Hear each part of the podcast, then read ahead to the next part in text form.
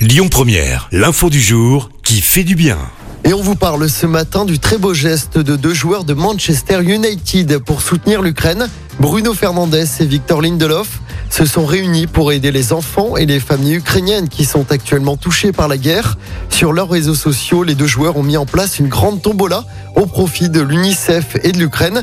Nous avons rassemblé des prix incroyables à gagner avec un ticket de seulement 5 livres. À la fin du tirage au sort, nous donnerons tout l'argent pour l'Ukraine et nous ferons également un don personnel, ont écrit les deux joueurs sur Twitter.